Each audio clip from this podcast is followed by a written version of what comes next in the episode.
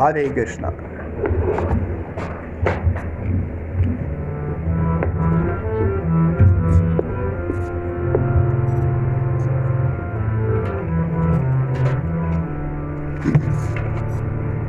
Jayo Radha Madhava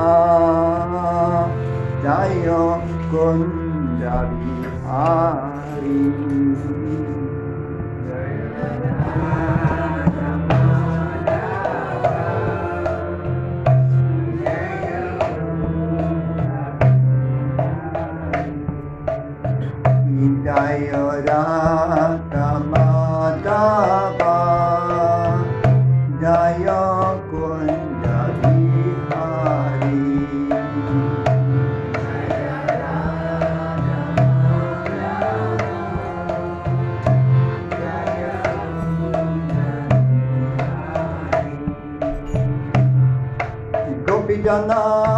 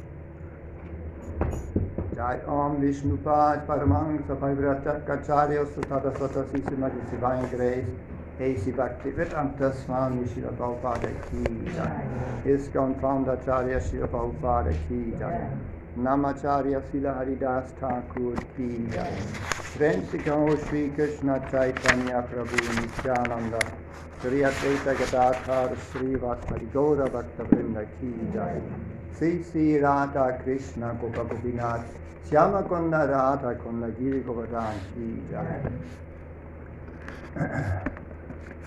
Ganga Devi Ki Jai Yamuna Devi Ki Jai Tulasi Devi Ki Jai Bhakti Devi Ki Jai Mayapadam Ki Jai Davandam Ki Jai All glories to the assembled devotees All glories to the assembled devotees All glories to the assembled devotees Gaura Premananda. Hari Hari Bol All glories to Sri Guru and Sri Gauranga. All glories to Srila Prabhupada.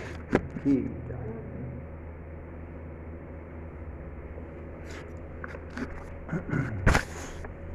So, Hare Krishna.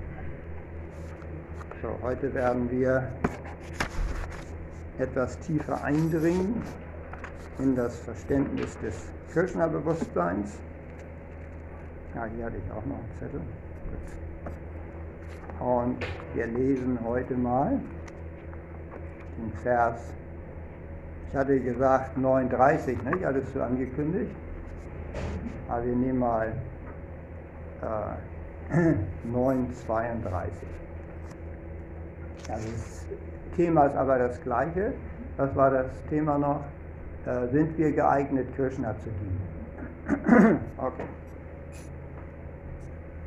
Ja, Bhagavad Gita, Kapitel 9, Vers 32. ja, ich sage es zuerst auf Sanskrit, dann lesen wir die deutsche Übersetzung und die Erläuterung von Srila Prabhupada. Mami Partavya Pashvitya Yepi Papayonaya Sriyo Vaishyastata Sudras Tepi Yanti Param Gatim ah, Übersetzung von Srila Prabhupada.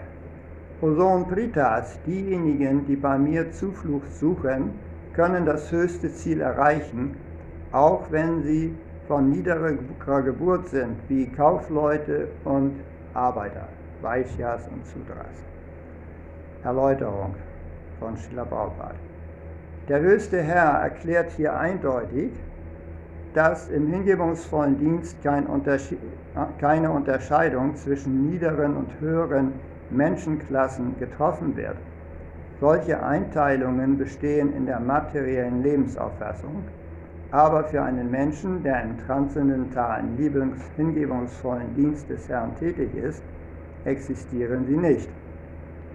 Jeder ist geeignet, das höchste Ziel zu erreichen. Im Srimad Bhagavatam 2.4.18 heißt es, dass sogar die Menschen niedere Geburt wie Chandalas Hundeesser durch die Gemeinschaft mit einem reinen Gottgeweihten geläutert werden können. Hingebungsvoller Dienst und die Führung eines reinen Gottgeweihten sind so stark, dass dabei kein Unterschied zwischen niederen und höheren Menschenklassen getroffen wird. Jeder kann an diesem Vorgang teilnehmen. Selbst der einfachste Mensch kann durch kundige Führung geläutert werden, wenn er bei einem reinen, gottgeweihten Zuflucht sucht. Den verschiedenen Erscheinungsweisen der materiellen Natur gemäß werden die Menschen in die Erscheinungsweise der Tugend Brahmanas, in die Erscheinungsweise der Leidenschaft Kshatriyas oder Verwalter, in die vermischten Erscheinungsweisen der Leidenschaft und Unwissenheit, Vaishyas oder Kaufleute und in die Erscheinungsweise der Unwissenheit, Sudras oder Arbeiter eingeteilt. Unterhalb dieser Einteilungen stehen die Chandalas, diejenigen, die in sündigen Familien geboren wurden. Im Allgemeinen wird die Gemeinschaft derjenigen, die in sündigen Familien geboren wurden, von den höheren Klassen gemieden. Aber der Vorgang des hingebungsvollen Dienstes ist so stark, dass der reine Geweihte des höchsten Herrn Menschen aller unteren Klassen zur höchsten Vollkommenheit des Lebens führen kann. Dies ist nur möglich, wenn man bei Krishna Zuflucht sucht. Wie hier durch das Wort Vyapashritya angedeutet wird, muss man völlig bei Krishna Zuflucht suchen. Auf diese Weise kann man sogar große Gyanis und Yogis bei weitem übertreffen. Nama Vishnu Padaya Krishna Pachaya Putale Shrimati Bhaktivedanta Swami Tiname Namaste Saraswati Devam Gauravani Pachadini Nirvishesha Samyavadi Tasatyadi Satarini So, Hare. So, das Thema dieses Verses mag äh, uns hier in, im Westen ein bisschen befremdlich erscheinen weil hier ist die Rede von Menschen niederer Geburt, wie zum Beispiel Kaufleute und Sudras Arbeiter und Menschen höherer Geburt. Diese Einteilungen sind ja bekannt aus dem indischen Kastensystem, wo man spricht von den unteren Kasten. Srila Prabhupada sagt, die, die Kaste, die Klasse von Menschen, die am tiefsten angesiedelt ist in der Gesellschaftsordnung, sind die Netschas und Yavanas. Und man spricht von höheren Kasten, dazu gehören die Brahmanas. Also dieses Kastensystem ist ja bei uns nicht bekannt. Äh, Im Gegenteil, wir hatten wohl mal in, in, auch in Europa die mittelalterliche Ständeordnung, die, die Ständeordnung, äh, wo es, also die waren die, äh, fängt an mit den Priestern und äh, dann die, den Fürsten, dem Adel, dann ging es über die Handwerker und Kaufleute zu den Arbeitern. Das war so die Einteilung der Gesellschaft in der mittelalterlichen Ständeordnung. Aber während der Aufklärung sind all diese ja, Klassenunterschiede in der Gesellschaft eigentlich aufgehoben worden und man geht davon aus, dass die Menschen alle gleich sind. Auch äh, heutzutage, gerade in einem demokratischen Land wie Deutschland, wird eigentlich nicht unterschieden zwischen äh, Menschen niederer Geburt oder niederer Herkunft oder höherer Geburt oder höherer Herkunft. Also diese äh, Einteilungen sind ja abgeschafft worden. Äh, man kann aber wohl merken, dass in der heutigen Gesellschaft es dennoch Einteilungen gibt, die sind aber bemessen nach dem Einkommen. Also man wird zum Beispiel finden, so Viertel von reichen Leuten, in Hamburg ganz bedeutsam, ne? geht mal nach Blankenese, dann viele reiche Leute oder auch im Nordosten Hamburgs, da wohnen diese, gibt es diese Villenviertel. Ne? Und dann gibt es Viertel, äh, wo in, auch in Hamburg, in allen Städten, wo Leute niederen Einkommens wohnen. Zum Beispiel Hamm und Horn heißt in Hamburg, schuf Gott im Zorn, mal gehört. Hamm und Horn schuf Gott im Zorn. Also in Hamburg Hamm und Hamburg Horn wohnen eben Leute niederen, niederen Einkommens. Das bedeutet aber laut unserer Gesellschaftsordnung nicht, dass die nun irgendwie äh, schlechter oder besser seien. Das, das, davon ist nicht die Rede. Ne? Man kann aber dennoch an vielen Stellen sehen, auch in unserer, unserer heutigen Gesellschaft, dass durchaus Klassenunterschiede gemacht werden. Jemand, der in einer großen Firma arbeitet zum Beispiel, wird äh, feststellen, dass die Vorstandsleute natürlich untereinander essen. Ne? Die essen zusammen, die Leute vom Vorstand. Ne? Oder die Führungskräfte essen zusammen. Ja? Es ist relativ selten, dass eine Führungskraft mit, der, äh, mit, dem Postboten, ne? mit dem essen geht. Relativ selten, das wird nicht vorkommen. Und die äh, Leute aus, also die niederen Angestellten, die fühlen sich auch am besten untereinander, am wohlsten. Ne? Wie sagt man auf Englisch, Birds of a feather stick together, also gleich und gleich gesellt sich gern. Ne? Oder auch Deutschland haben, in Deutsch haben wir das Sprichwort, sag mir, mit wem du gehst, ich sag dir, wer du bist. Also diese, in Indien wurde, wurden diese Einteilungen aber getroffen und es wurde zugegeben und es wurde gesagt, hier gibt es eben verschiedene Kasten. Und die Kasten unterschieden sich in der Praxis darin, wen ich heirate und mit wem ich esse. Also zwei Sachen. Wen, wen heirate ich? Ich möchte natürlich eine Frau heiraten, die ungefähr aus dem gleichen gesellschaftlichen Hintergrund hat wie ich, denn ich heirate mit der Frau ja auch die Familie und man möchte dann auch ungezwungen zusammen sein, wenn man sich trifft. Und da ist es wieder gleich und gleich gesellt sich gern. Also das sind diese Kasten. Mit wem heirate ich und mit wem esse ich? Mit wem gehe ich essen? Das hatten wir eben schon das Beispiel genannt. Also zum Beispiel Sri Chaitanya Mahaprabhu als der goldene Avatar äh, seht ihr auch hier auf dem Altar. Er wurde geboren in einer Brahmanenfamilie in Indien. Er hatte also eine sehr gute Herkunft. Äh, sein äh, bürgerlicher Name war Vishwambara Mishra. Mishra. Mishra ist ein Brahmanenname. Sein, Vater war Jagannath Mishra. Und es war also eine brahminische Familie, kam aus der höchsten Klasse. Ne? Und später nahm Sri Chaitanya Mahaprabhu Sannyas. Die Sannyas, auch, Sannyasis auch wieder sind an der Spitze der spirituellen Gesellschaftsordnung. Unter den Sannyasis sind äh, die, äh, die Vanaprastas und unter den Vanaprastas sind die Haushälter und unter den Haushältern sind die Brahmacharis.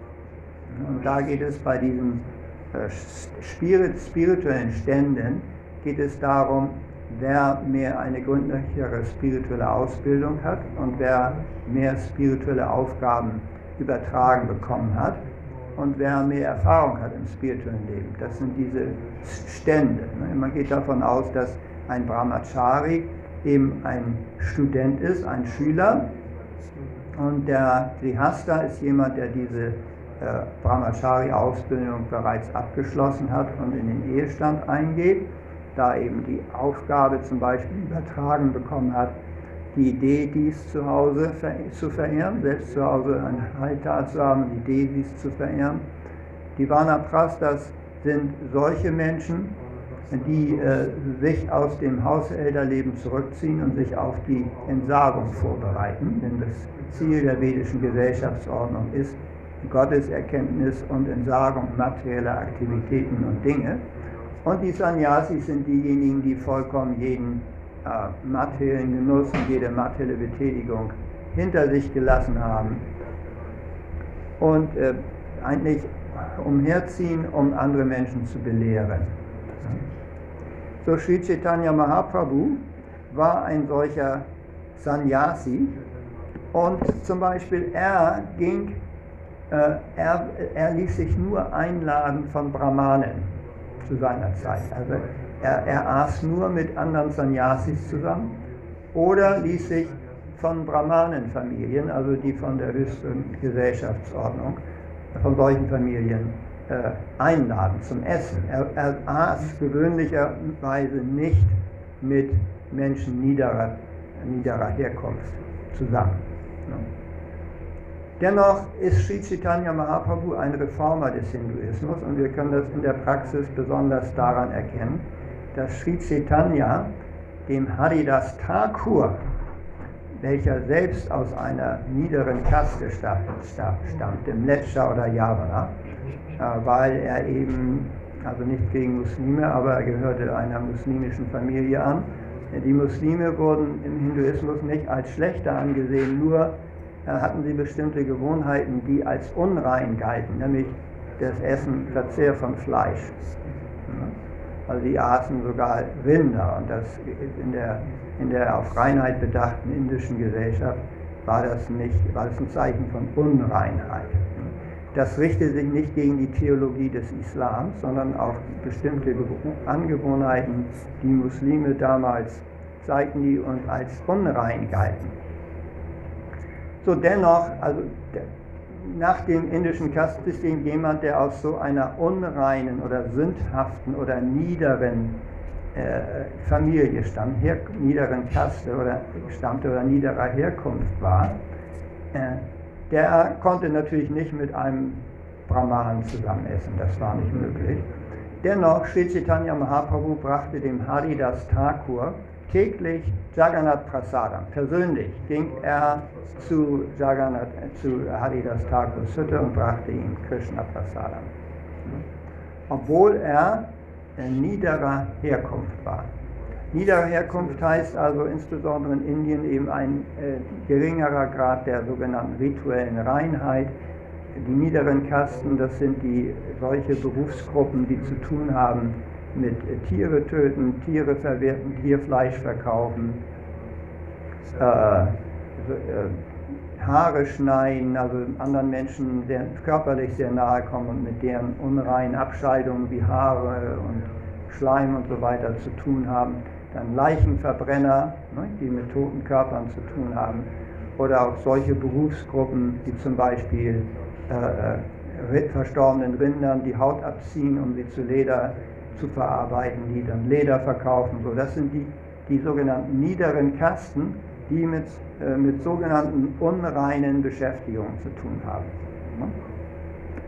So, Sri Chaitanya Mahaprabhu brachte dem Haridas Thakur täglich Prasadam. Das war eigentlich unerhört für die Angehörigen der Brahmanenkaste oder äh, ein Sannyasi.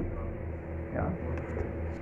Äh, auch äh, haben wir hier ganz bedeutsamerweise im Chaitanya Chaitamrita äh, die beiden Chefs oder die beiden Oberhäupter der sechs Goswamis, nämlich Rupa Goswami und Sanatan Goswami, die eigentlich in einer Saraswata Brahmana Familie geboren wurden.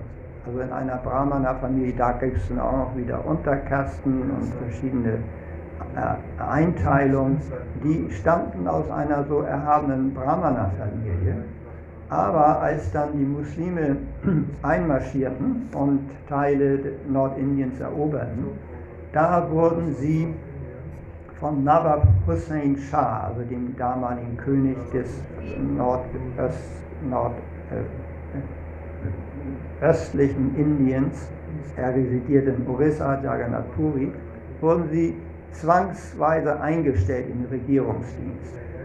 Er wollte gerade solche Leute, also die ein hohes Ansehen genossen in der äh, indischen Gesellschaft, äh, solche Leute wollte er an seinem Hof haben weil das Ziel der muslimischen Einwanderer war ja, die Hindu-Bevölkerung zu regieren und zu kontrollieren und das machten sie mit Hilfe von äh, angesehenen äh, Beamten aus dieser äh, Hindu-Bevölkerung oder Brahmanen.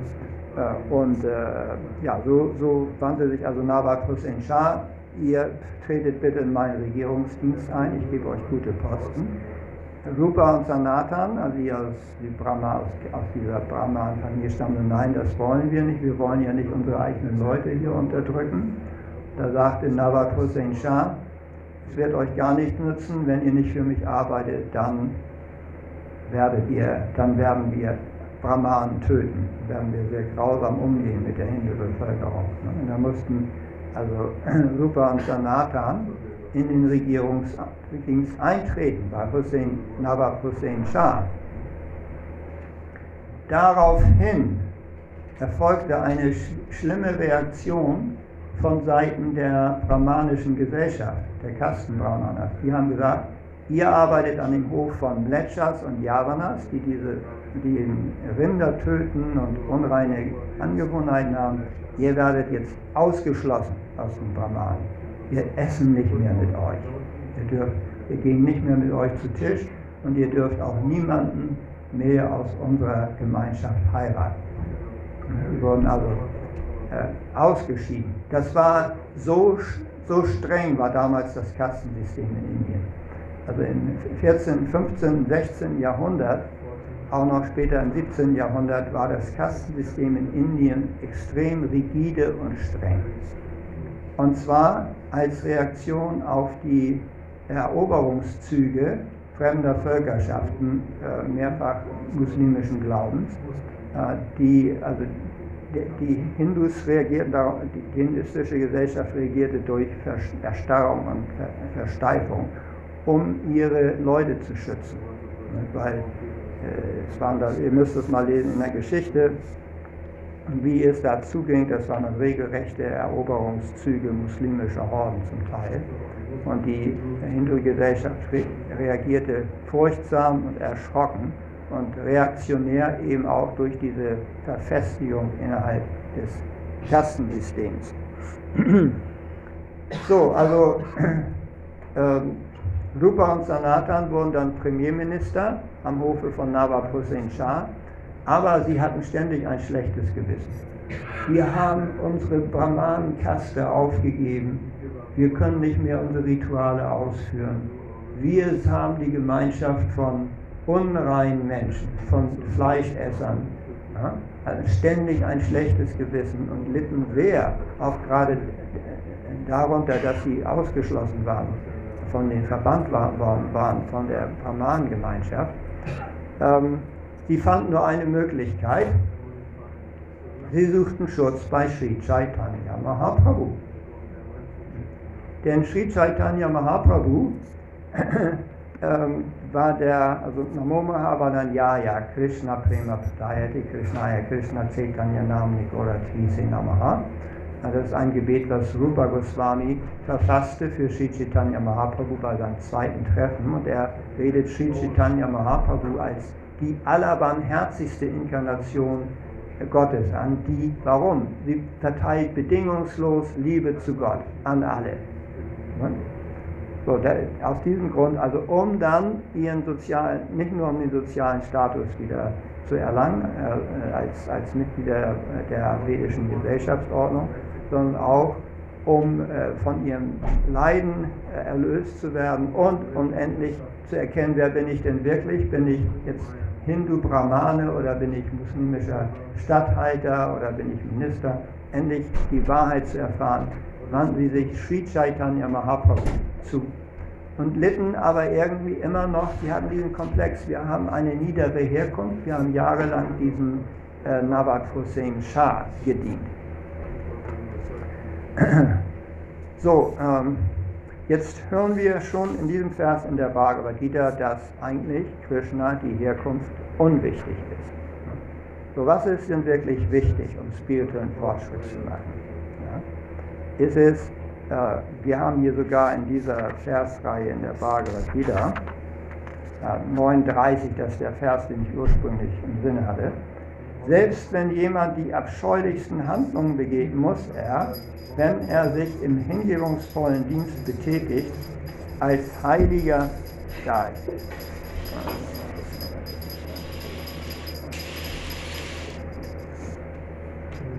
Als Heiliger angesehen werden, da er mit Entschlossenheit das richtige Ziel anstrebt.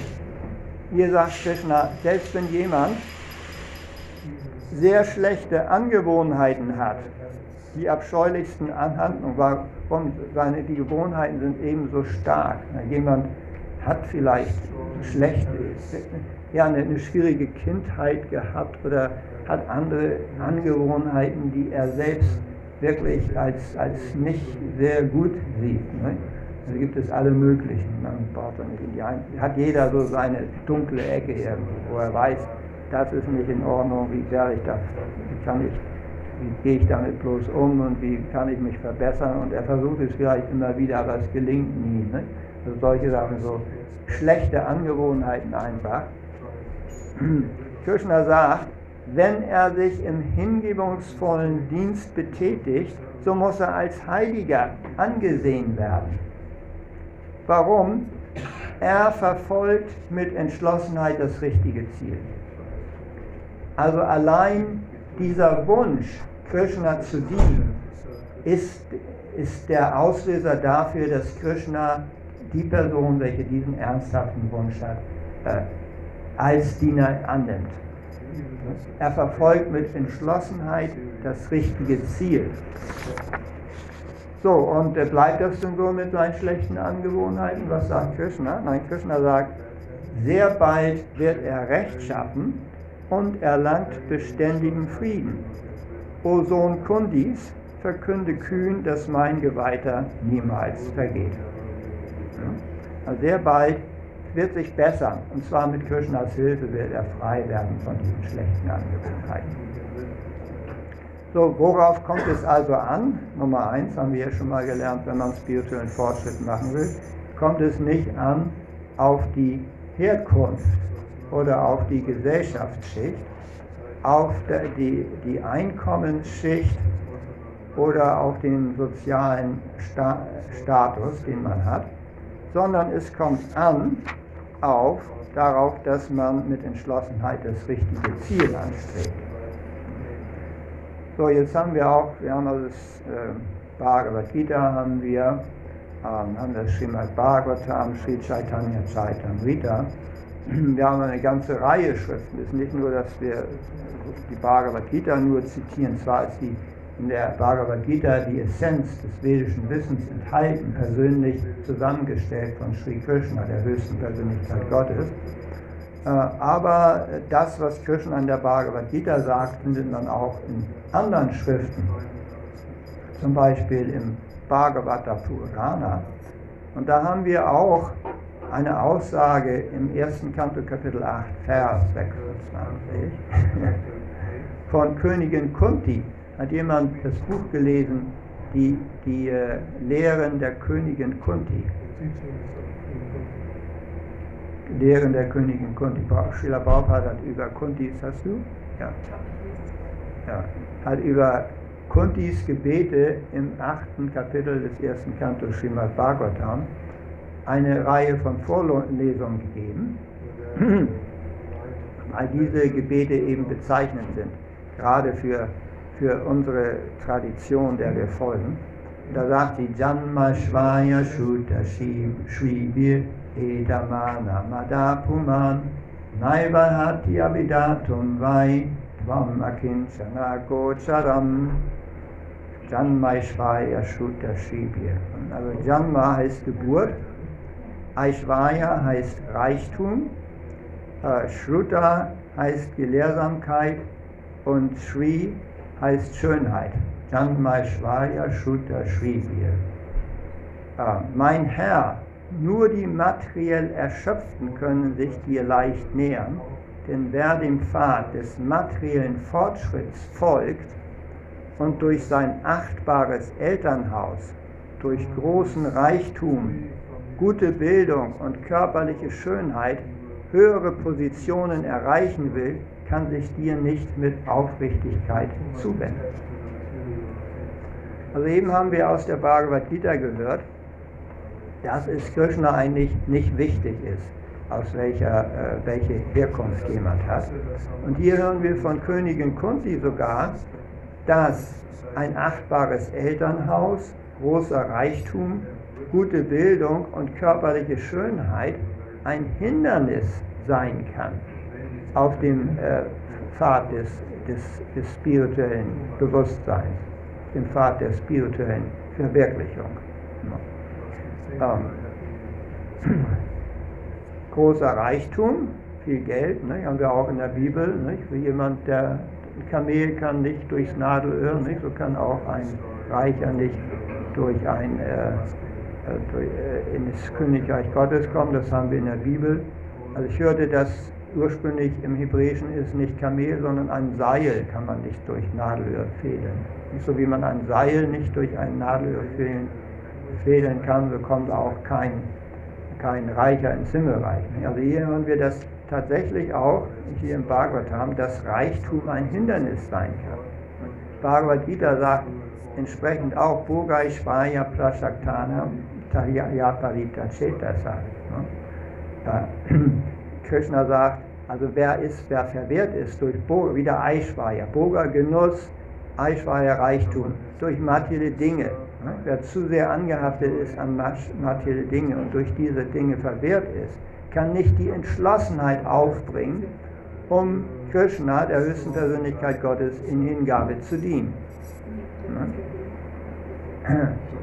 Äh, Adyavantaya Kaunteya Nateshura Mate Buddha. Also, also wer, wer angehaftet ist an diese materiellen Dinge, wer also Sinnesgenuss für wichtig hält, der kann Krishna nicht, äh, nicht wirklich mit Entschlossenheit dienen. Warum? Sein, sein Geist denkt an alle möglichen anderen Sachen. Er, er denkt eben, er ist befasst mit der, der Verwaltung seiner Finanzen und äh, liebt es, mehr Geld zu verdienen, sehr verbreitet. Denkt die ganze Zeit, wie kann ich mehr Gewinne machen? Ne? Wie kann ich, wie kann ich äh, mehr Geld verdienen? Ne? Und es vielleicht genießt den Umgang mit ebenfalls Reichen, ist vielleicht im Rotary Club. Ne? Rotary Club, das ist also ein Club, äh, ein Club äh, besonders behüteter Menschen, die zusammen ja auch überlegen, was können sie Gutes tun mit ihrem Reichtum, was an sich nicht schlecht ist. Ähm, so, aber wer nur mit diesen materiellen Dingen zu tun hat, mit seinem Geld, der denkt nicht an Krishna, der denkt eben ans Geld. Ne? Was gibt es noch? Shruta, ähm, ähm, gute Bildung. Nicht, dass wir gute Bildung gegen, dass wir gegen gute Bildung sind. Ich habe auch mal das Abitur gemacht, aber mir nicht. Naja, dann noch eine kleine Berufsnummer gute Bildung.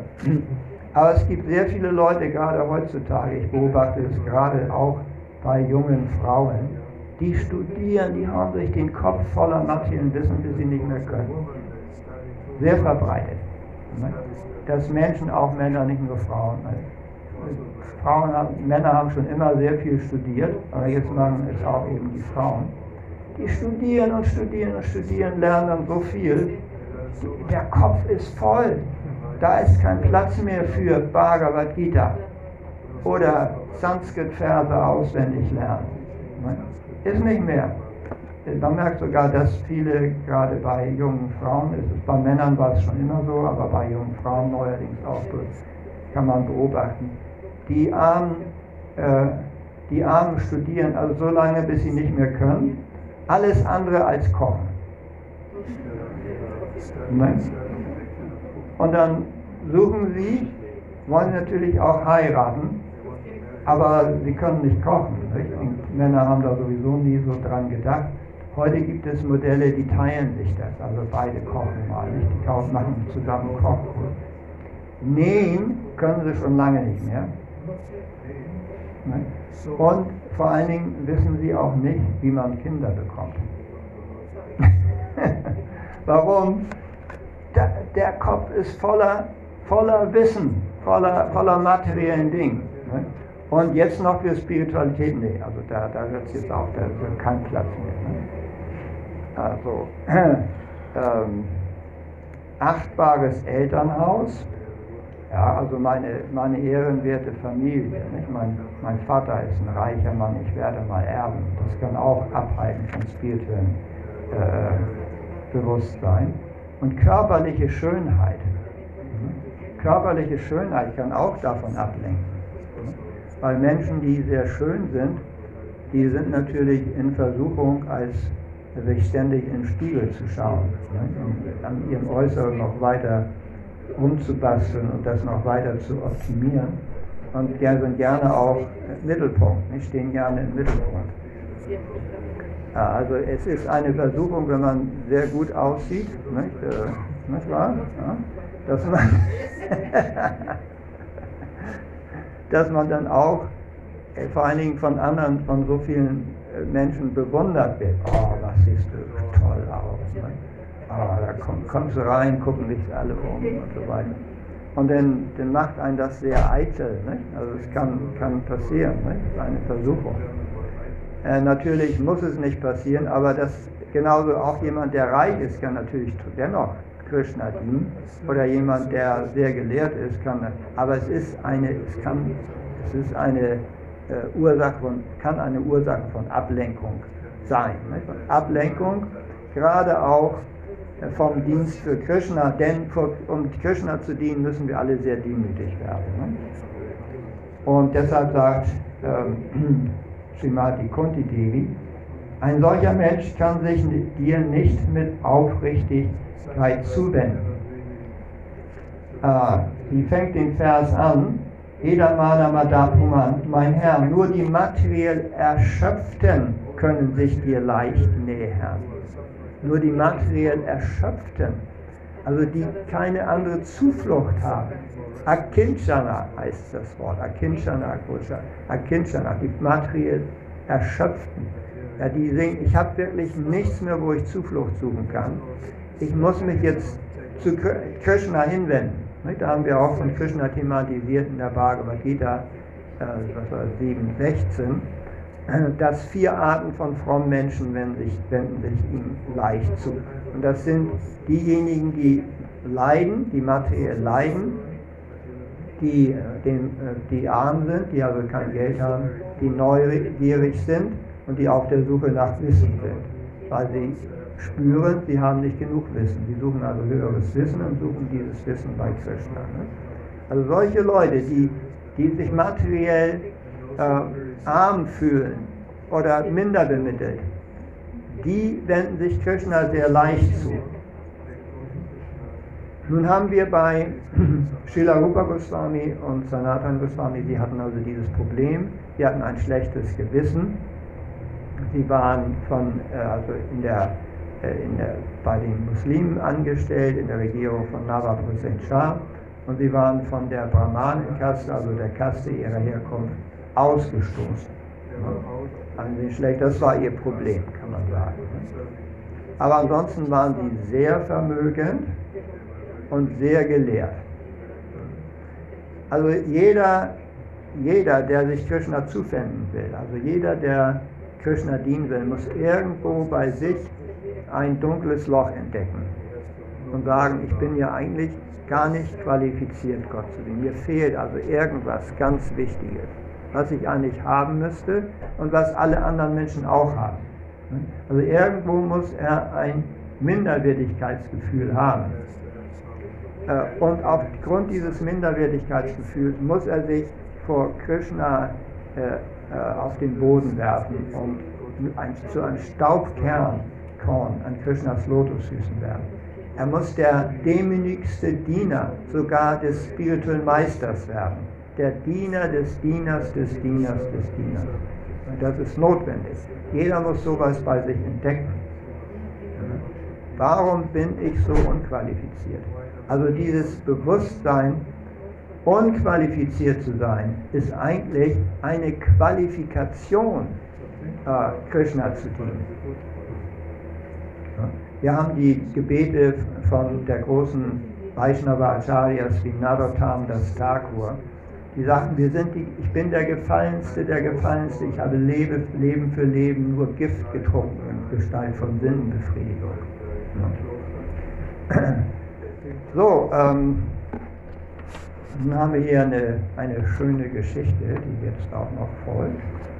Ähm, haben wir? Ja, kriegen wir hin, eine schöne kleine Geschichte aus dem Sri Chaitanya Chaitamrita. Und zwar, äh, diese Geschichte handelt von Sanatan Goswami, den wir eben schon angesprochen haben.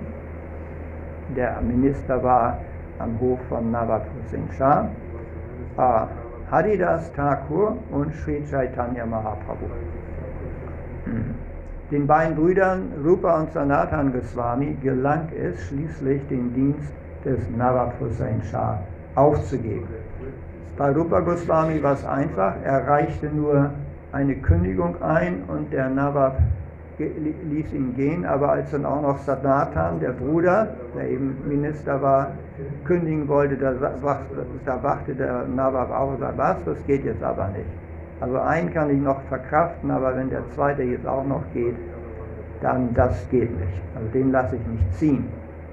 Und er lehnte also das Kündigungsgesuch ab, woraufhin Sanatan Goswami sich krank schreiben ließ. Er täuschte also eine Erkrankung vor und äh, äh, blieb zu Hause in Ramakeli und sagte, ja, ich bin eben krank. Und da sagte der Nawab, ja, das wollen wir doch mal sehen. Ich gehe da mal selber hin, mal sehen, ob er jetzt gesund ist. Ne? Und er geht da, so in Verkleidung geht er dahin mit ein paar Leuten, Polizisten und so weiter und sieht den Sanatan Goswami da. Was macht der? Der diskutiert das Bhagavatam in einer Runde von Brahmanas. Der will das soll endlich Zeit haben, um das Bhagavatam in Ruhe zu studieren und hat in Krankheit vorgetäuscht. Kommt der Navaprus-Einstein, geht in die Runde, sagt er, Nathan, was ist das, du stellst dich hier krank, das geht. Außerdem brauche ich dich bei Hofe, wir haben noch viel zu tun. Wir planen gerade einen weiteren Beutezug äh, äh, in die Hindu-Gesellschaft hinein. Ich bin da in kriegerische Verwirklichung da äh, einbezogen, da brauche ich dich, du bist mein Minister. Ne? Du musst kommen. Sanatan Goswami sagt, äh, Nein, ich möchte das nicht. Tut mir leid. Und sagt Nawab Hussein Shah, ja, es tut mir dann auch leid, dann gehst du in den Knast. Nicht? Das ist, was wir hier machen mit, mit äh, Verweigerern. Und ließ ihn dann einsperren. Ja. Hatte, also wie gesagt, Rupa Goswami, sein äh, jüngerer Bruder, Sanatans jüngerer Bruder, hatte ja durch einfache Kündigung den Dienst aufgeben können und war also längst in Richtung Vrindavan gezogen und hatte sein Rupa Goswami, der sehr vermögend war, hatte seinen Besitz aufgeteilt, äh, hatte aber 10.000 äh, Goldmünzen für Notfälle beiseite gelegt und die, die zugänglich gemacht für Sanatan Goswami. Also dann, als Sanatan Goswami im Gefängnis war, da äh, benutzt er diese 10.000 Goldmünzen, um den Wärter zu bestechen. Und äh, äh, die Geschichte war so, also er bestach den Wärter, der, der Wärter sollte ihn zum äh, Ganges geleiten, da, damit er da sein Geschäft verrichten könne. Und er sagt, sollte sagen, der sei dann in Ganges gefallen und ertrunken. Das war die Geschichte. Ne? Und daraufhin, so entkam dann Sanatan Goswami und traf dann Sri Chaitanya Mahaprabhu in Prayag und war dann also tatsächlich, hatte auch seine Freiheit. Ne? So, äh, Sanatan Goswami ging dann ähm, auch nach Mathura Vrindavan, wo eben Krishna äh, erschienen war in Vrindavan. Und von Vrindavan aus, nachdem er Vrindavan gesehen hatte, er sah in Vrindavan, nachdem Sri Chaitanya Mahaprabhu schon da gewesen war, zog er nach Jagannath Puri, wo zu der Zeit, so das war 1515, Sri Chaitanya Mahaprabhu residierte. Sri Chaitanya Mahaprabhu hatte sein Hauptquartier in, in Jagannath Puri, beim Jagannath-Tempel und besuchte dort täglich die Veranstaltung um den Jagannath-Tempel, saß täglich Lord Chaitanya, äh, Lord Jagannath, stand an der Garuda Stamba und wohnt im Haus von Tapan Mishra in Jagannath Puri. Da, da residierte er also. Sanatan Goswami besuchte ihn von Vrindavan aus. Und von Vrindavan bei New Delhi nach Jagannath Puri, Orissa ist eine ziemliche Entfernung, das sind ungefähr 2000 Kilometer. Und es geht durch den Jadikanda-Wald, also damals auch sehr unzugänglich. Eine lange Reise, also äh, auf den Flüssen und zu Fuß. Äh, und auf dieser Reise trank Sanatan Goswami manchmal unreines Wasser und zog sich daraufhin eine Hautkrankheit zu. Eine, sehr äh, eine Hautkrankheit wird beschrieben, so eine Art, so eine Art Furunkulose. Jedenfalls war sein ganzer Körper bedeckt mit Geschwüren, ähm, die juckten und schmerzten und ich weiß nicht, jeder, jemand hat vielleicht mal einen Furunkel gehabt, der fließt also ständig übelriechende, übelriechende Flüssigkeit, also so eine Krankheit hatte er. Und kurz bevor er in Jagannath Puri war, sagt er sich, also ich kann ja jetzt nicht so vor Sri Chaitanya treten, denn Sanatan Goswami wusste, die Brahmanas müssen sich an das Reinheitskonzept halten.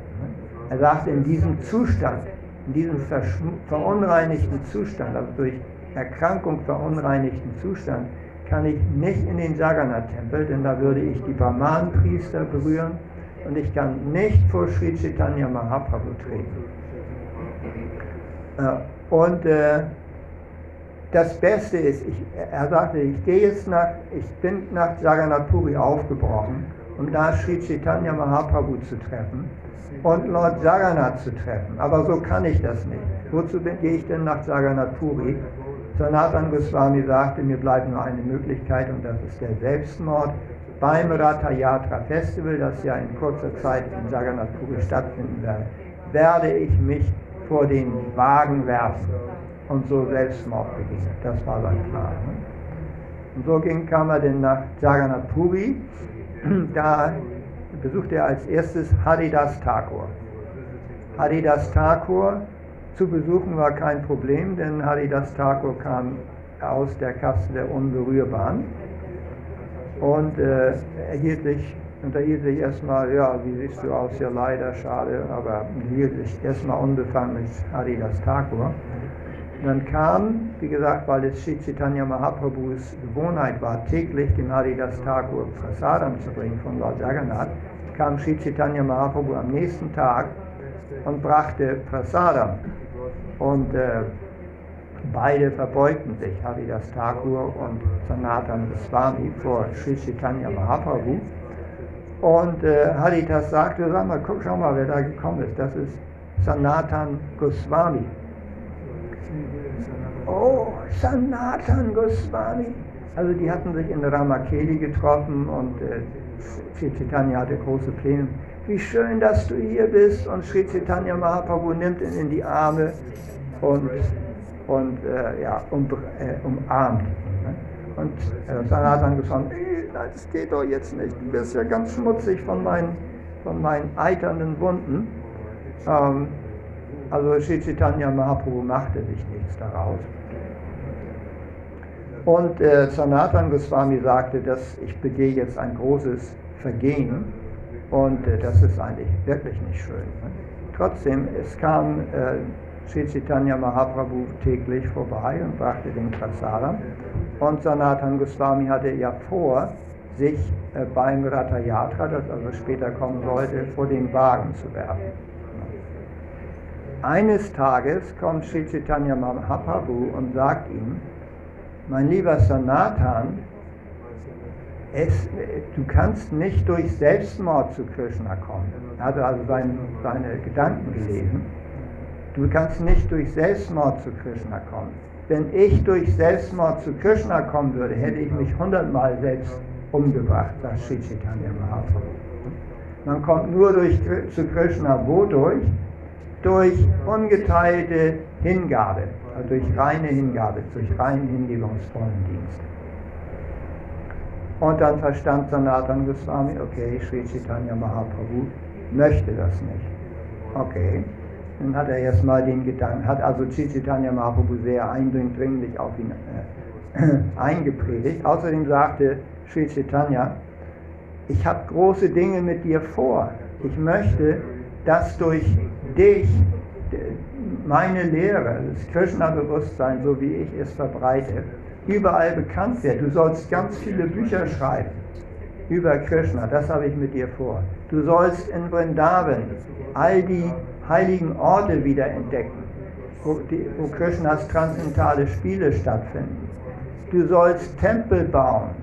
Ja. Das alles habe ich mit dir vor. Ja.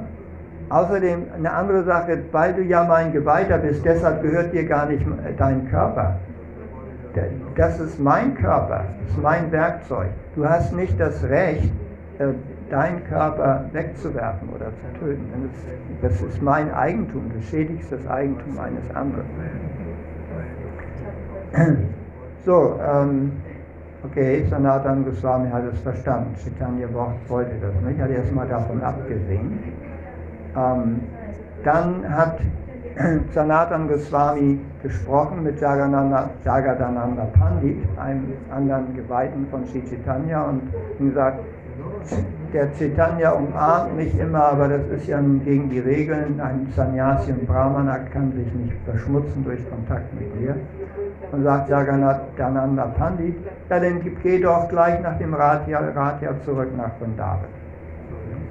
So, dann kam wieder Sri Chaitanya Mahaprabhu. Äh, nach einer Zeit lud Sri Chaitanya Mahaprabhu den Sanatan Goswami zum Essen ein. Also er lud ihn zum Essen ein. Also die hatten wir gesprochen, also in der äh, Menschen, in einer bestimmten Gesellschaftsschicht, in, in der Kastengesellschaft, die essen zusammen. Und äh, obwohl Sanatan Goswami so viel Gemeinschaft hatte mit den Lechas, lud Chaitanya ihn ein zum Essen an einem anderen Ort. Und um an diesen Ort zu gelangen, äh, konnte man eigentlich am Jagannath-Tempel vorbeigehen und direkt dahin gehen. Und Sanatan Goswami tat das aber nicht. Er nahm den Umweg, er ging an den Strand und der Strand war kochend heiß durch die heiße Sonne. Der ging über diesen, heißen Sand und machte also einen Umweg, kam dann zu Sri Chaitanya Mahaprabhu. Sri Chaitanya fragte, wie bist du gekommen? Ja, sagt Sanatan, am Strand entlang und sah auch die Blasen an den Füßen. Aber warum hast du das denn gemacht? Sagt äh, Sanatan Goswami. Ja, das habe ich getan, weil so am Jagannath-Tempel kann ich ja nicht vorbeigehen. Wenn die, wenn die Brahmanen mich da äh, berühren, dann versündige ich mich, dann verunreinige ich die, also als Rückweg. Dann haben wir also zwei Sachen. Einmal hat Sri Chaitanya Mahaprabhu persönlich den Sanatan Goswami umarmt und sagt, es macht nichts, hat ihm erklärt, das ist mein, nicht mein Körper. Und dann hat dennoch aber äh, Sanatan Goswami Rücksicht genommen auf die vedische Gesellschaftsordnung und ist dann, hat dann den Umweg gemacht. Und äh, ja, in dem Verlauf erklärt dann auch, gibt es dieses Gespräch, äh, dass ständig äh, umarmst du mich und äh, sagt Chaitanya, also das macht nun gar nichts, denn ich sehe deinen Körper als transzendental, ist voll beschäftigt im hingebungsvollen Dienst. Außerdem bin ich als Sannyasi vollkommen neutral zu äußeren äh, Situationen und als drittes ich sehe euch überhaupt als kleine Kinder. Also das ist nun das Wichtigste, denke ich. Ne? Chaitanya sagt, für, für mich seid ihr eigentlich kleine Kinder. Wenn eine Mutter ein kleines Kind badet, dann stört sie sich nicht an, an dem Schmutz, welches das Kind gemacht hat. Wenn die Mutter die Windeln wechselt, ja, dann stört sie nicht an dem Schmutz. Im Gegenteil, äh, Mütter genießen das. So, so störte sich auch Sri Chaitanya Mahaprabhu nicht an den, äh, an den schlechten, ja, an den Äußerlichkeiten von Sanatan Swami. Oder wir können es ausweiten auf an der Herkunft. Das stört Krishna gar nicht. Wie kleine Kinder. Chaitanya Mahaprabhu sagt, ihr seid wie kleine Kinder für mich. Das, das äh, sehe ich gar nicht. Ähm, so, also das ist eigentlich der, der Hauptpunkt, dass wenn wir äh, glauben, wir hätten also bestimmte Mängel oder äh, zu schlechte Angewohnheiten oder wir seien unqualifiziert, für Krishna ist es vollkommen unwichtig. Äh, für Krishna, Krishna sieht die spirituelle Seele, er sieht nichts anderes als unsere spirituelle Bemühung, unsere ernsthafte spirituelle Bemühung. Ja, Krishna hat zu tun, ist der Vater aller Lebewesen, hat zu tun mit allen Lebewesen hier in dieser materiellen Welt. Diese materielle Welt ist wie ein Gefängnis und im Gefängnis findet man natürlich nur äh, äh, Sünder, ja, Leute, die was verbrochen haben. So, Krishna ist es gewohnt, äh, hier mit diesen Lebewesen zu tun zu haben, die eigentlich ähm, keine guten Angewohnheiten haben. Und hier kommen wir auch zum Kern der Mission von Sri Chaitanya Mahaprabhu. Also ich lese jetzt ein paar Verse, Sri Chaitanya Mahaprabhus äh, Worte, hier aus dem Chaitanya Chaitamrita Antya Lila Kapitel 4. Das ist wirklich der Kern von Chaitanyas Botschaft.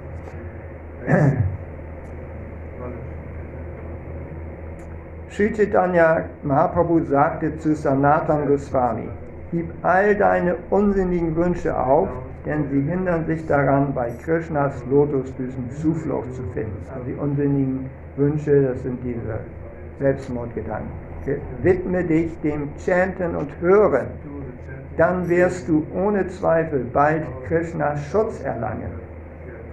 Weder ist ein Mensch, der aus einer niedrigen Familie stammt, für das Ausführen von hingebungsvollen Dienst ungeeignet, noch ist jemand für hingebungsvollen Dienst geeignet, nur weil er in einer aristokratischen Brahmana-Familie geboren wurde. Jeder, der sich dem hingebungsvollen Dienst zuwendet, ist erhaben, während ein nicht Gottgeweihter in jedem Fall verdammt ist. Deswegen ist es für die Ausführung von hingebungsvollen Dienst für den Herrn ohne Belang, zu welcher Gesellschaftsschicht jemandes Familie gehört. Die höchste Persönlichkeit Gottes, Krishna, die den Demütigen und Bescheidenen stets wohlgesinnt, doch Aristokraten äh, äh, ist den Demütigen und Bescheidenen stets wohlgesinnt. Demütigen und Bescheidenen stets wohlgesinnt. Doch Aristokraten, Schriftgelehrte und reiche Menschen sind aufgrund ihrer einflussreichen Stellung immer stolz. Man mag aus einer Brahmana-Familie stammen und im Besitze aller zwölf brahmanischen Eigenschaften sein, doch wenn man sich trotz dieser Befähigung nicht den Lotusfüßen Sri Krishnas ergibt, dessen Nabel wie ein Lotus geformt ist, ist man nicht so gut wie ein Chandala, der seinen Verstand, seine Worte, seine Handlung, sein Reichtum und sein Leben in den Dienst des Herrn stellt. Also ein Chandala ist auch jemand von der unteren Kaste. Lediglich aus einer Brahmana-Familie zu stammen oder die Eigenschaften eines Brahmana zu haben, reicht nicht aus. Man muss ein reiner Geweihter des Herrn sein. Ein Hundeesser, der ein Gottgeweihter ist, befreit sich nicht befreit nicht nur sich selbst, sondern auch seine gesamte Familie, während ein Brahmana, der kein Gottgeweihter ist, sondern nur brahmanische Qualifikation aufweist, nicht einmal sich selbst reinigen kann, geschweige denn seine Familie. Von allen Methoden der Ausführung hingebungsvollen Dienstes sind die neun vorgeschriebenen Vorgänge die besten, denn diese Vorgänge sind sehr wirksam darin, Krishna und ekstatische Liebe zu ihm verteilen. Also die neun Vorgänge des hingebungsvollen Dienstes, die der Gottgeweihte ausführen soll, sind Hören, chanten, sich an Krishna erinnern, Krishnas Lotusfüßen Dienste darbringen, Krishna im Tempel verehren, Gebete darbringen, als Diener handeln, mit Krishna Freundschaft schließen und sich Krishna vorbehaltlos, vorbehaltlos hingeben. Das sind die neun Vorgänge. Der wichtigste von den neun Vorgängen hingebungsvollen Dienstes ist das ständige Chanten der heiligen Namen des Herrn. Wer chantet und die zehn Vergehen vermeidet, erlangt sehr leicht Liebe zu Gott, die von unschätzbarem äh, Wert ist. Dazu gibt Srila Jiva Goswami eine Erläuterung.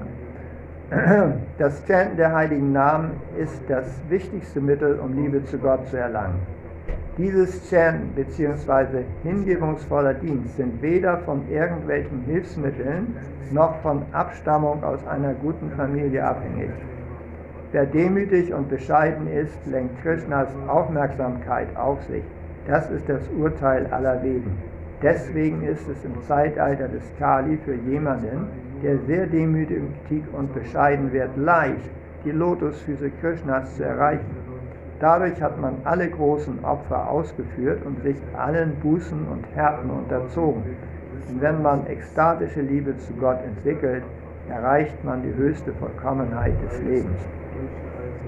Deswegen muss alles, was man bei der Ausführung hingebungsvollen Dienstes tut, vom Chanten des heiligen Namens des Herrn begleitet werden. Denn äh, äh, bezieht sich Srila Prabhupada hier auch Srimad Bhagavatam 2.1.11. O König, unablässiges Chanten des heiligen Namens des Herrn nach dem Vorbild der großen Autorität denn ist für alle der von Zweifeln und Angst freie Weg zum Erfolg.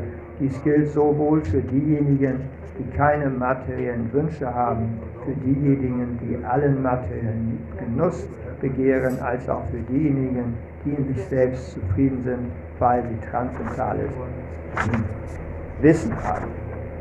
Okay, das, das erklärt Chaitanya Mahaprabhu dem Sanatan Goswami, ähm, dass also die Herkunft und auch die äh, persönliche Eignung keine Rolle spielt, sondern jeder kann eigentlich diese neuen Vorgänge des hingebungsvollen Dienstes aufnehmen. Der wichtigste Vorgang ist das Chanten des Hare Krishna Mantra. Und äh, zum Schluss hatte Sri Chaitanya Mahaprabhu den Eindruck, dass Sanatan Goswami seine Haltung und seine Lehren verstanden hat.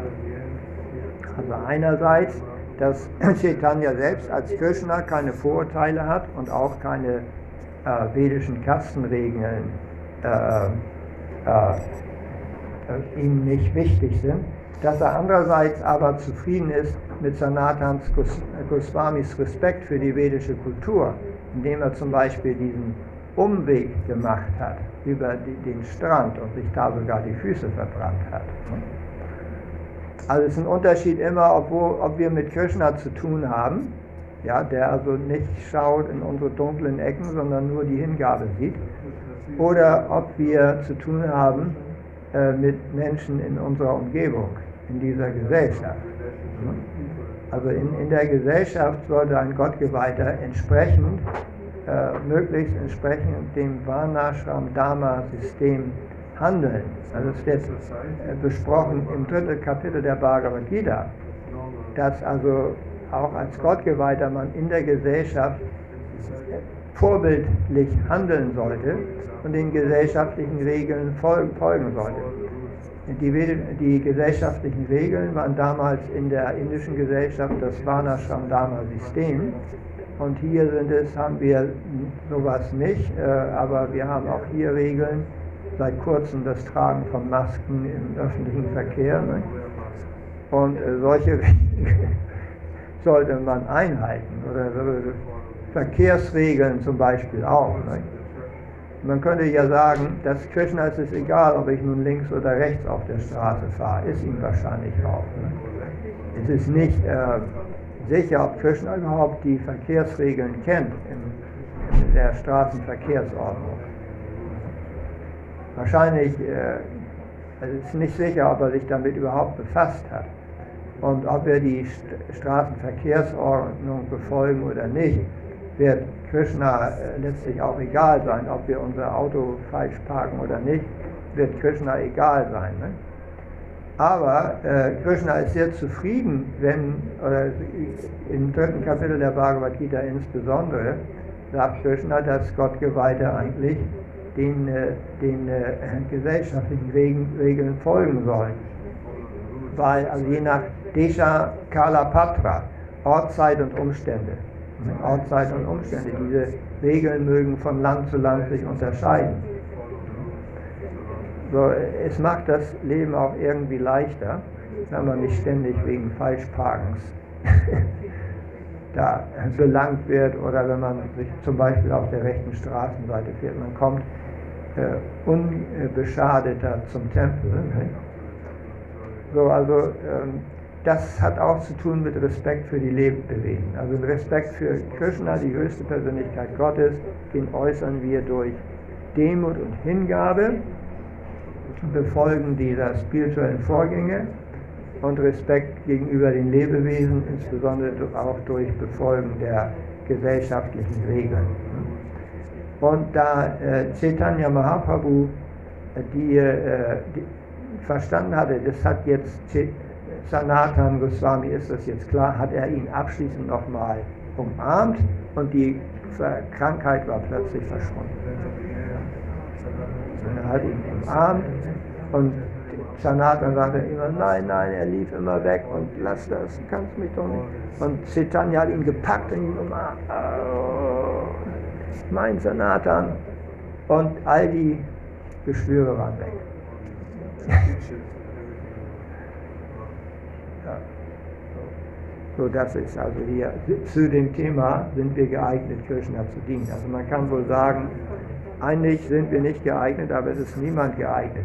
Aber wir sollen, uns sollte klar sein, was die wirkliche Eignung ist. Die wirkliche Eignung ist nicht äh, materieller Wohlstand, Geld oder materielle Position, sondern es ist die, äh, die reine Hingabe.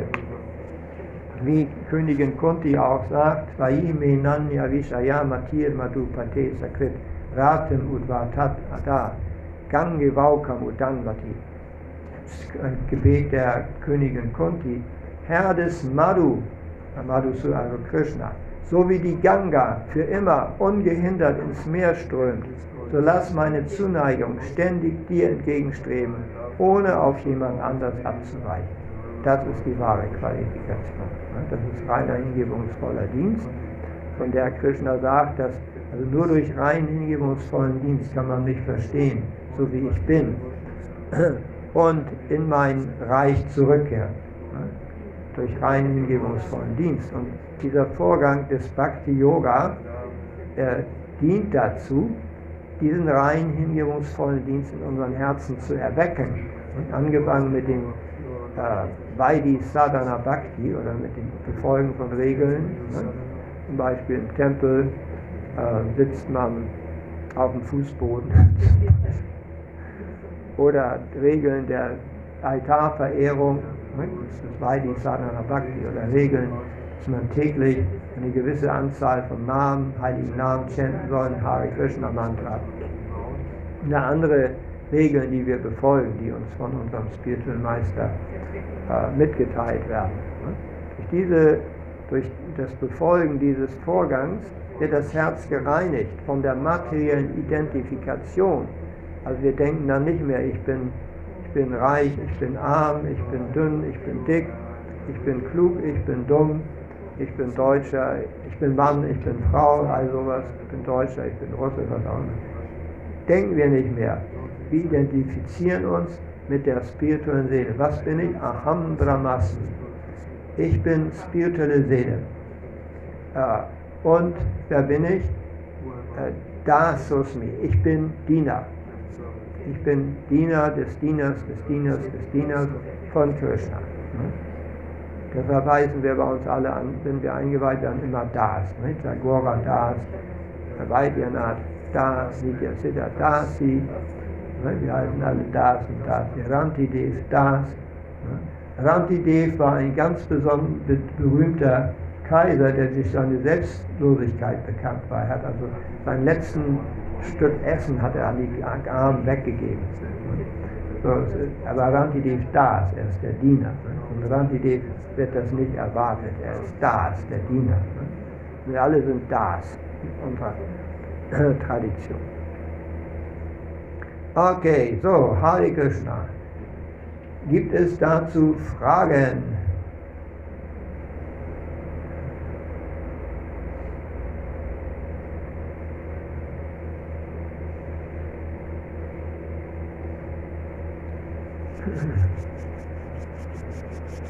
So, wer fühlt sich geeignet, Krishna zu dienen? Nicht der Siddha fühlt sich geeignet.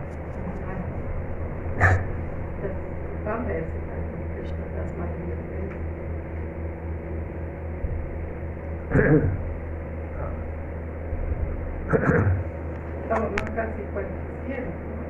Wie du hast gesagt, man folgt Disziplinen, man kommt nach sich in diesen Formen. Aber es gibt auch eine andere Form, wo nur wegen Barmherzigkeit von Krishna man da Krishna oder Frieden.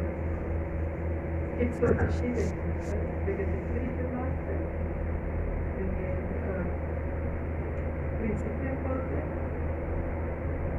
und Barmherzigkeit von Krishna. Da gibt es verschiedene. Wie viel kommt. Hm. Verschiedene Richtungen. Ja, gut. Tagora, bist du geeignet, Krishna zu dienen? Wieso? Du bist doch 50 Jahre schon dabei.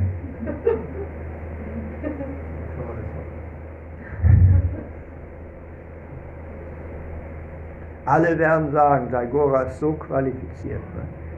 Und Tagora sagt, wenn man ihn jetzt fragt, bin ich überhaupt nicht geeignet.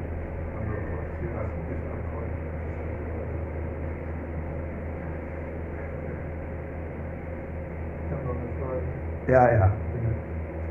Also manchmal ist es ja so, dass gewisse Regeln des indischen Gesellschaftssystems nicht zusammenpassen mit dem westlichen Gesellschaftssystem. Ja. Es gibt zum Beispiel in einem Grundgesetz äh, gewisse Aussagen, die, die jetzt den Verfassungsschutz. Ne? Die Verfassung sagt, dass irgendwie im Bandeslandama-System nicht akzeptiert werden. Was sollen wir da machen? Sollen wir in Indien machen wir so und in Deutschland machen wir Zum Beispiel? Männer und Frauen sind gleich. Ach so.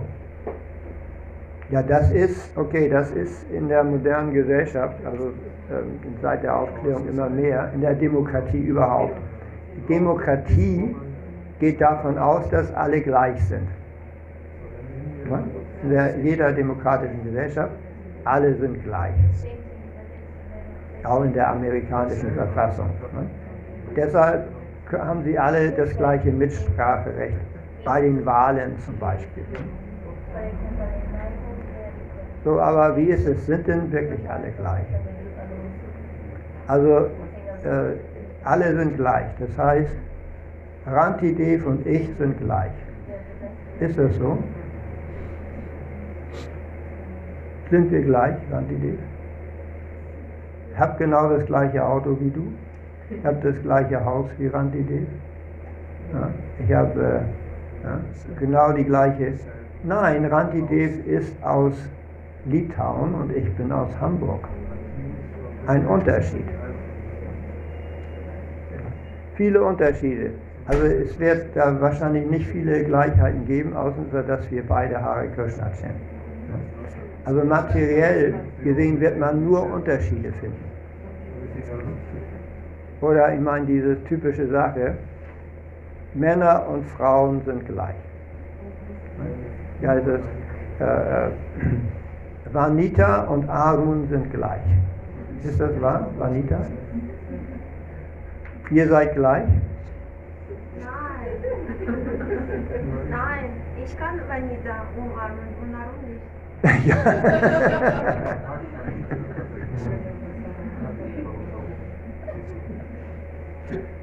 Also, äh, ist nicht wahr.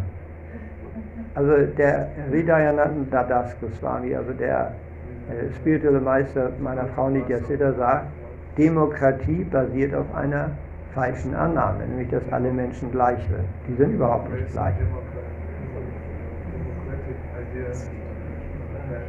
Sind gar nicht gleich. Ja, wer sagt, bitte, ja. Es geht nicht um gleich, es geht um gleichwertig. Und ich finde, das ist ein Unterschied. Aha, gleichwertig.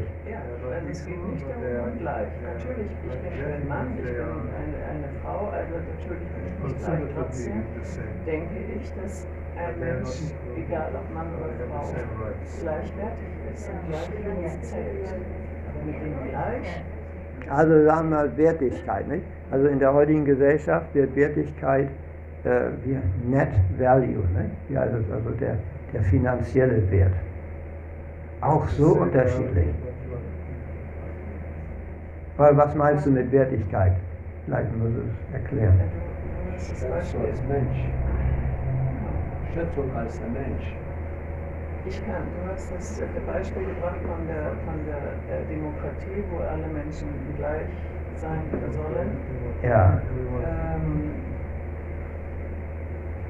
Gleich, Gleichheit besteht insofern, dass, dass alle Menschen wählen können, dass egal was sie wählen möchten, in welchem, in welchem Bereich das ist, aber es wird da kein Unterschied gemacht in der Wertigkeit zwischen Mann und Frau. Mhm. Also Die, die sogenannte Menschenwürde, glaube ich. Ne? zum Beispiel. Die Menschenwürde. Die Würde des Menschen ist unantastbar, aber das ist auch so eine Sache. Also es, kommt, also es ist ganz unklar, überhaupt in der Praxis, woran man Menschenwürde eigentlich bemisst. Also häufig wird es in der heutigen Gesellschaft daran bemessen, also jeder sollte das Leben genießen. Ne? Und zwar sollte er sehr viele Angenehmlichkeiten haben. Das wird häufig als Menschenwürde. Wenn jemand, sagen wir, in einer ganz armen Hütte wohnt, dann wird es als menschenunwürdig. Äh, ist es nicht, sondern ich habe das nie richtig verstanden, was eigentlich die Menschenwürde. Weißt du es? Ich weiß nicht, ob ich das jetzt so definieren kann, aber das bezieht sich darauf wahrscheinlich, aber das weißt du auch, dass es, wenn es um, ich bin, kann meine Religion aus, ausführen und ich bin herkommen, egal welche Religion ich ausführe, solange ich das im gesellschaftlichen Kontext, Kontext natürlich äh, mache. Ja. Das hat etwas mit Menschen äh, zu tun. Okay, also Freiheit. Ja. Ja, bitte. Also es ist ja dann, wenn man Religion ausführen kann und das ein Menschenrecht ist, dann frage ich mich tatsächlich, warum es solche Sachen wie 2G auch in Kirchen und so gibt. Dann kann man das ja schon mal nicht mehr machen. Also es ist doch Ja. kein Religionsausübung ist doch kein Menschenrecht anscheinend ja. Hm. Also, das, also da ist schon die Definition ist schon, glaube ich, nicht so Es ist einfach. ja, ist, also auf alle Fälle, was ich sagen kann, ist es, dass die äh, Definitionen einfach unklar sind ne? und nach Belieben dennoch angepasst werden. Auf einmal äh, musst du eine Maske tragen oder was auch immer, kannst du nicht mehr deine Religion aus. Also je nach Belieben, die, werden, die sind so unklar, mein, nee, die sind auch, äh, absichtlich unklar gelassen, damit sie jederzeit angepasst werden können. Das ist also eigentlich keine Grundlage des Wissens, mein Eindruck. Weißt du? Ja, wollte jemand noch was sagen? Ja, ja du warst, glaube ich, zuerst.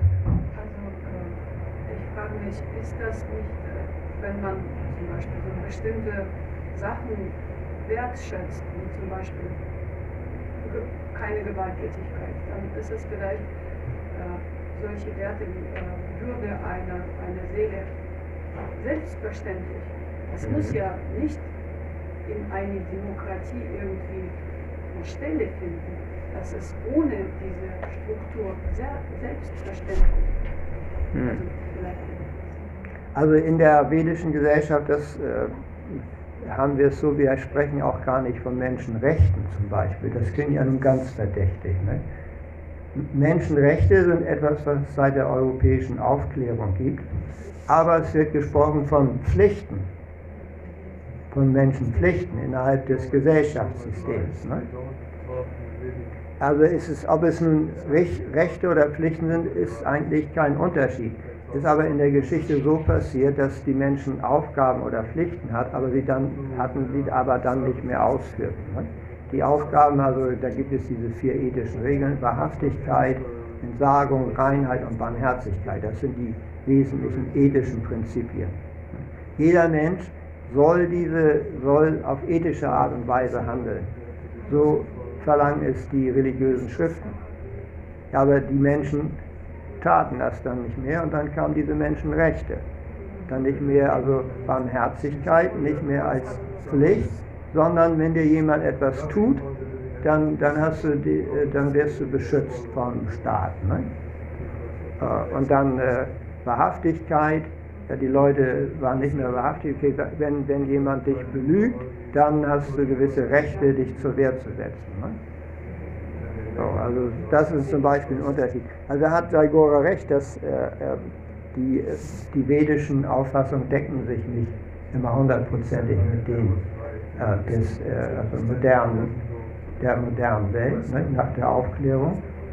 Ähm, äh, dennoch, Prinzipien bleiben das Gleiche. So sollte man zum Beispiel auch, also wir hatten die Regierungsoberhäupter als Vertreter Gottes sehen, also ich habe sogar, ja, in der Praxis, ich habe auch lange gearbeitet in der Firma, ich sah meinen Chef als Vertreter Gottes.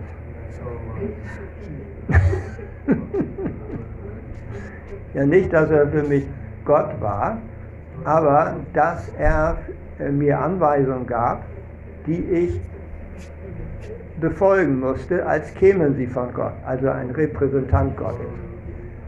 Ich habe ihm das natürlich nie gesagt. Ne?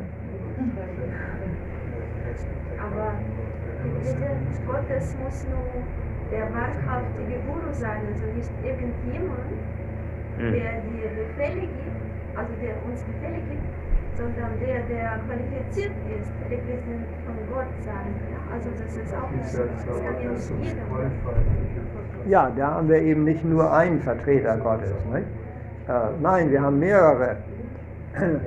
Äh, ich hörte auch, dass die, für die Frau ist der Ehemann Vertreter Gottes, aber auch nur einer unter vielen. Der Guru ist natürlich ein, ein Vertreter Gottes auf, auf besonders hoher Ebene, weil er uns die Anweisung gibt, wie wir zu Gott zurückkehren können. Ne? Ist auf, also ein, auf sehr erhabener Ebene. Aber es gibt viele auch in der Bhagavad Gita haben wir das Kapitel Vibhuti, zehntes Kapitel, die Füllen des Absoluten. Der, der, der Hai ist ein Vertreter Gottes, der repräsentiert Gottes Stärke. Ne? Sonne und Mond sind die Augen, Augen Gottes. Ne? Und was, was gab es noch? Der Wind, Vertreter Gottes, unter, reinigen, unter reinigen Kräft, reinigenden Kräften bin ich der Wind. Ne? Also alles um uns herum ist eigentlich Vertretung Gottes äh, in irgendeiner Weise. Und äh, dieses Prinzip dieser Demo, Trinata Pi Sumicina Tarora Pi Avishnu, Tarore va Avishnu, Amanina Manadena Kirtani Sadari, das ist also äh, von Sri Chaitanya Mahaprabhu, diese Demut, Unterwürfigkeit ist sehr wichtig. Man darf sich nicht als den, den Herr der Welt bezeichnen, so können wir nicht zu Krishna kommen.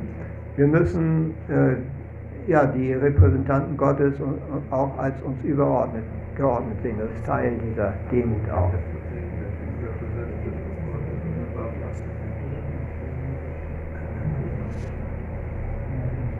Tja, aber so.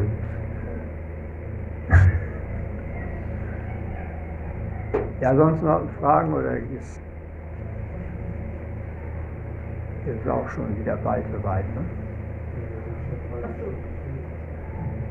Ja, bitte.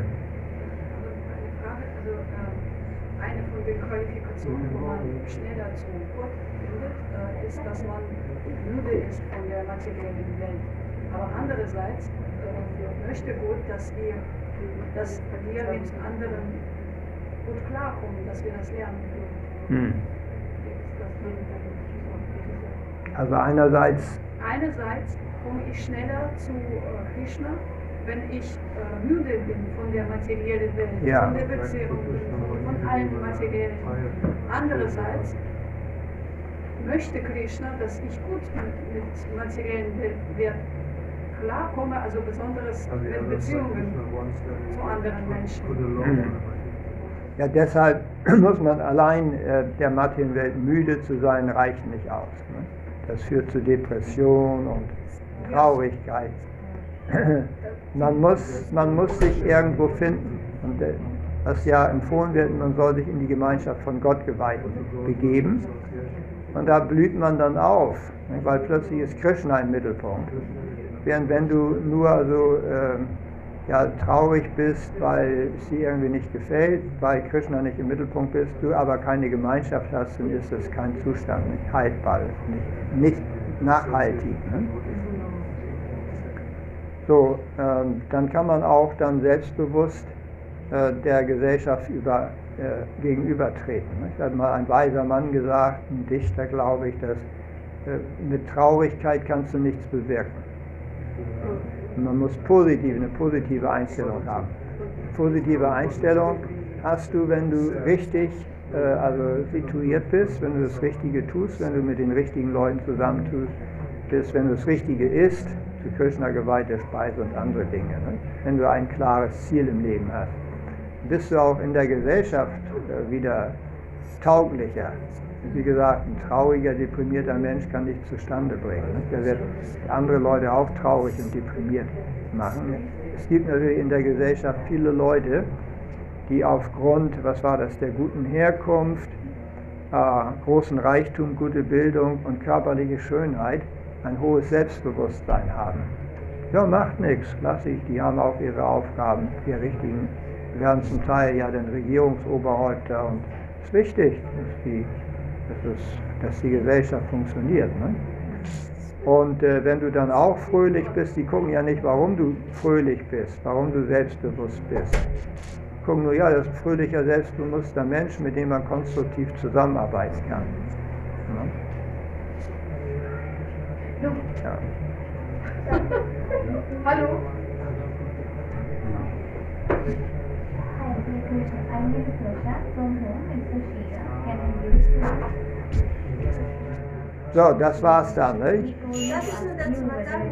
Die, äh, diese Materielle, ja, home is vegetarian, vegan, das ist it's like seed what I'm not tasted about. Das ist spirituell. Also das ist äh, würden Sie sagen, das geht nicht. Nee, wir machen aber sowieso gleich Schluss. Bier. Wir haben jetzt gleich die Artig, ne? Okay, Hare Krishna. Oh, glory to Srila Prabhupada.